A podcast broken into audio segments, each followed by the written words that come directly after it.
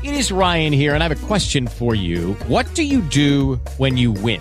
Like, are you a fist pumper? A woohooer, a hand clapper, a high fiver. I kind of like the high five, but if you want to hone in on those winning moves, check out Chumba Casino. At ChumbaCasino.com, choose from hundreds of social casino style games for your chance to redeem serious cash prizes. There are new game releases weekly, plus free daily bonuses. So don't wait. Start having the most fun ever at ChumbaCasino.com. No purchase necessary. VGW. Void were prohibited by law. See terms and conditions. 18 plus.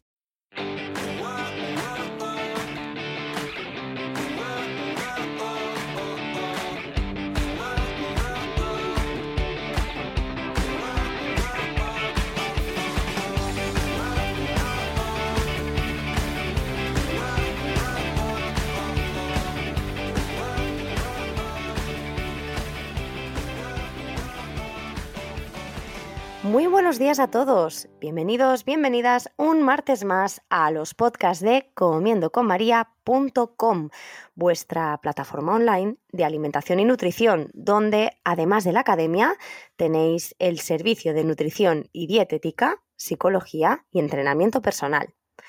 Hoy es martes 27 de diciembre y como todos los martes estamos en la sección de fármaco nutrición y voy a hablaros sobre la enfermedad de Crohn Así que bienvenidos a todos y empezamos.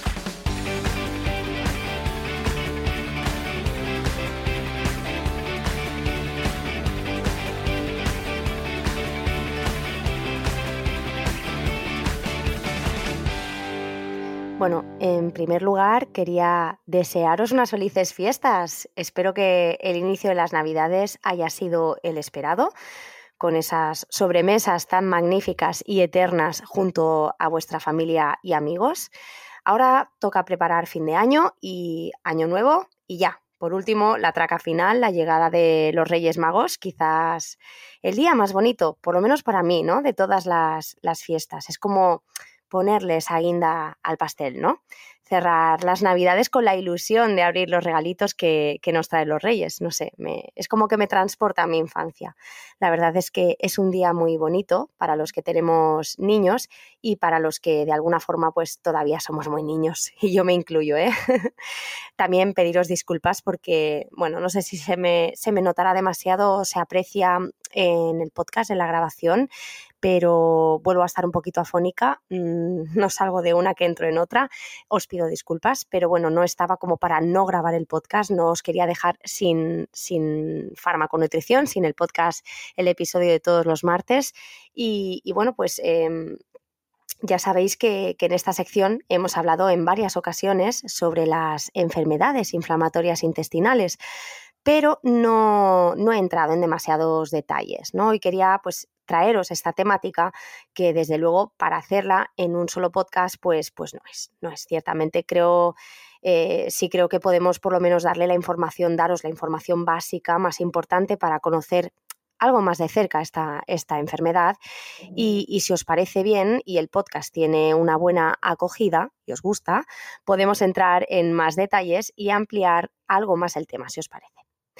El episodio en el que estuvimos tratando el SIBO, el sobrecrecimiento bacteriano, la verdad es que tuvo mucho, mucho feedback. Algunos me escribisteis por privado, incluso por Instagram, para darme las gracias por visibilizar un poquito más esta patología intestinal. Y os animo a hacerlo también con Crohn. Así que si queréis podéis escribirme en el perfil arroba farmacris para darme vuestra opinión sobre el podcast de hoy. Bien, para empezar, deciros que la enfermedad de Crohn es una enfermedad inflamatoria intestinal de carácter crónico y sistémico y de causa aún no determinada al 100%. La enfermedad de Crohn suele presentarse en la región ileocecal, es decir, ileón terminal o parte final del intestino delgado y ciego o parte final del colon. Suele ser la zona como más frecuente, ¿no? donde la podemos encontrar de forma más frecuente, aunque ciertamente esta enfermedad tiene la capacidad de poder afectar cualquier otro tramo del tracto digestivo, desde la boca hasta el ano. Cuando os comentaba que es de carácter sistémico, me refiero a que puede afectar al sistema digestivo pero también a otras localizaciones, tipo articulaciones, piel, boca, ojos, etc., lo que se conoce como manifestaciones extraintestinales.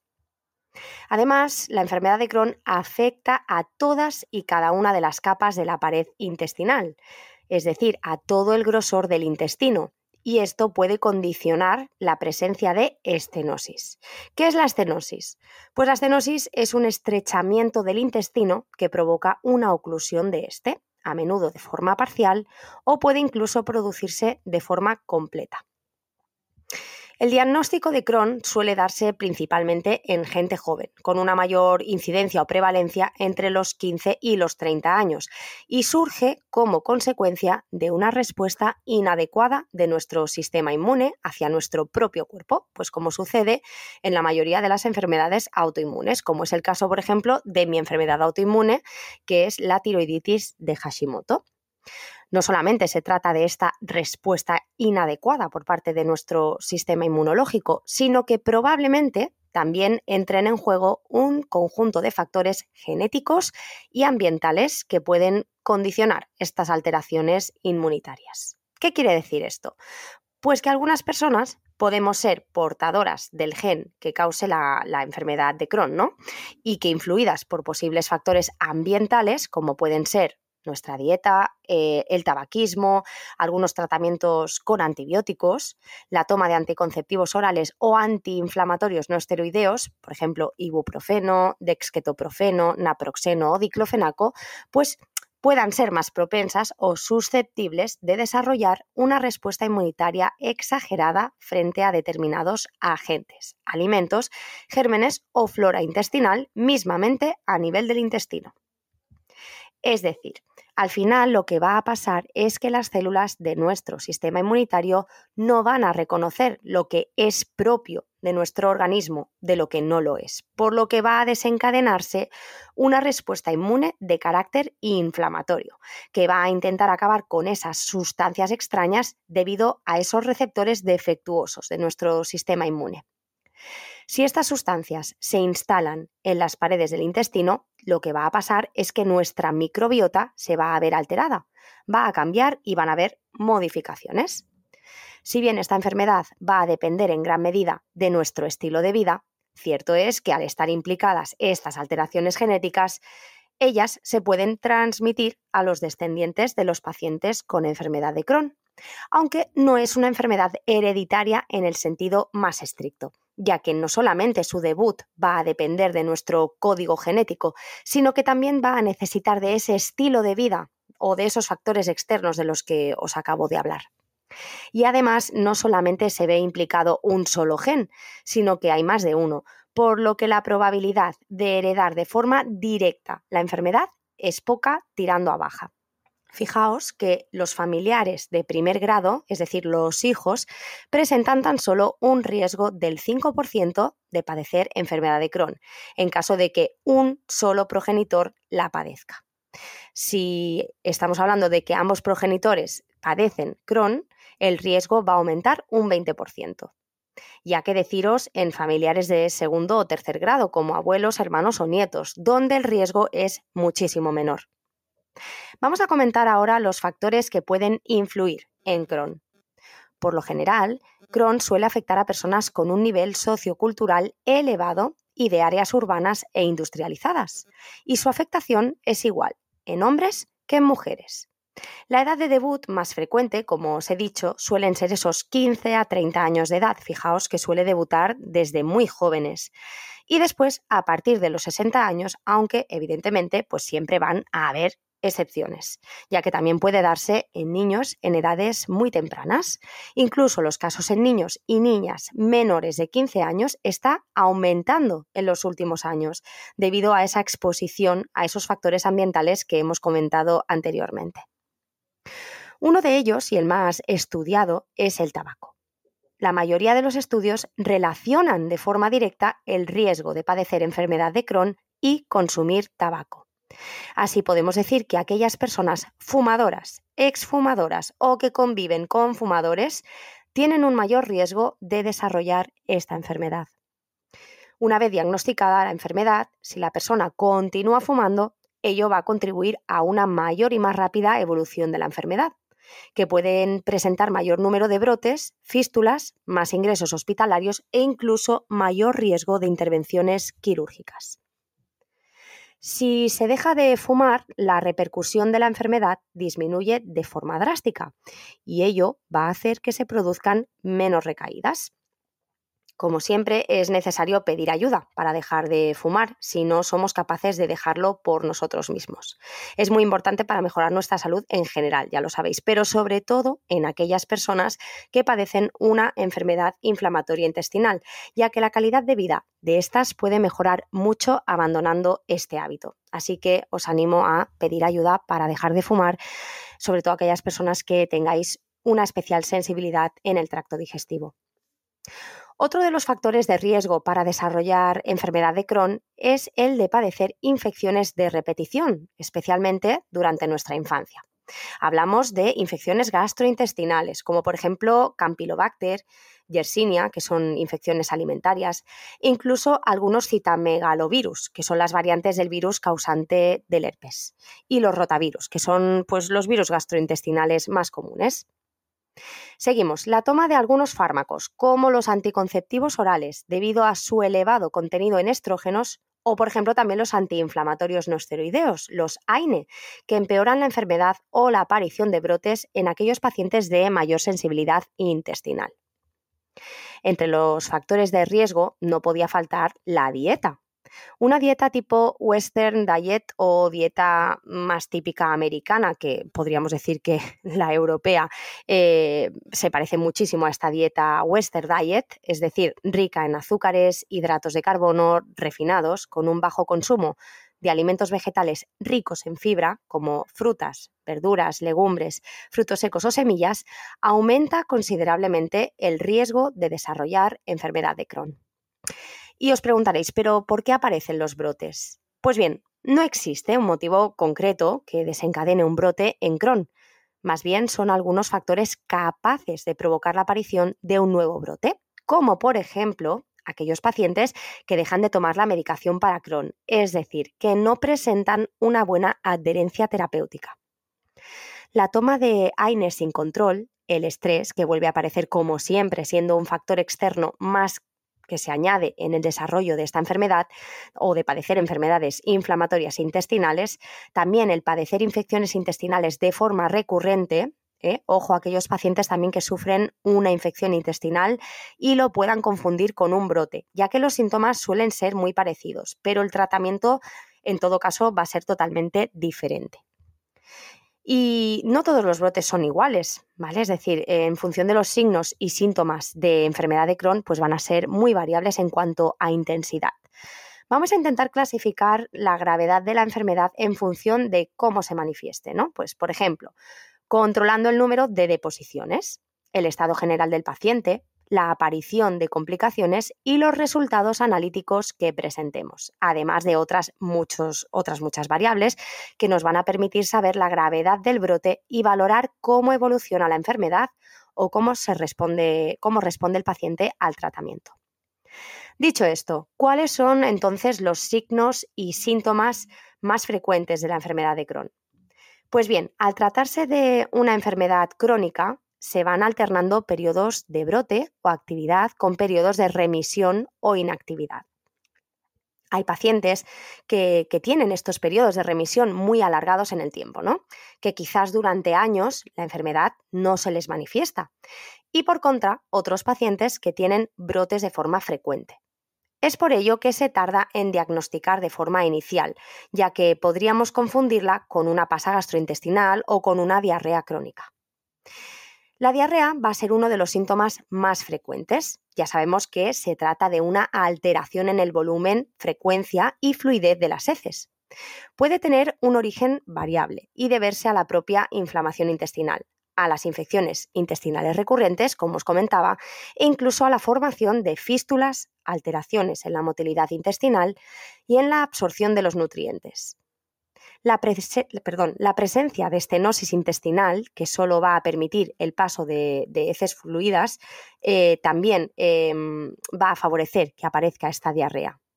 Esta diarrea puede darse durante el día como por la noche, acompañarse de dolor anal, incontinencia, sensación de que no terminamos nunca de ir al baño y esa sensación también de, de, pues eso, ¿no? De esas deposiciones incompletas o urgencia por defecar y en muchas ocasiones presencia de sangre, moco o pus en las heces. El dolor abdominal, que es otro de los síntomas frecuentes y variará en función de la localización o del tramo intestinal afectado, también es un síntoma frecuente.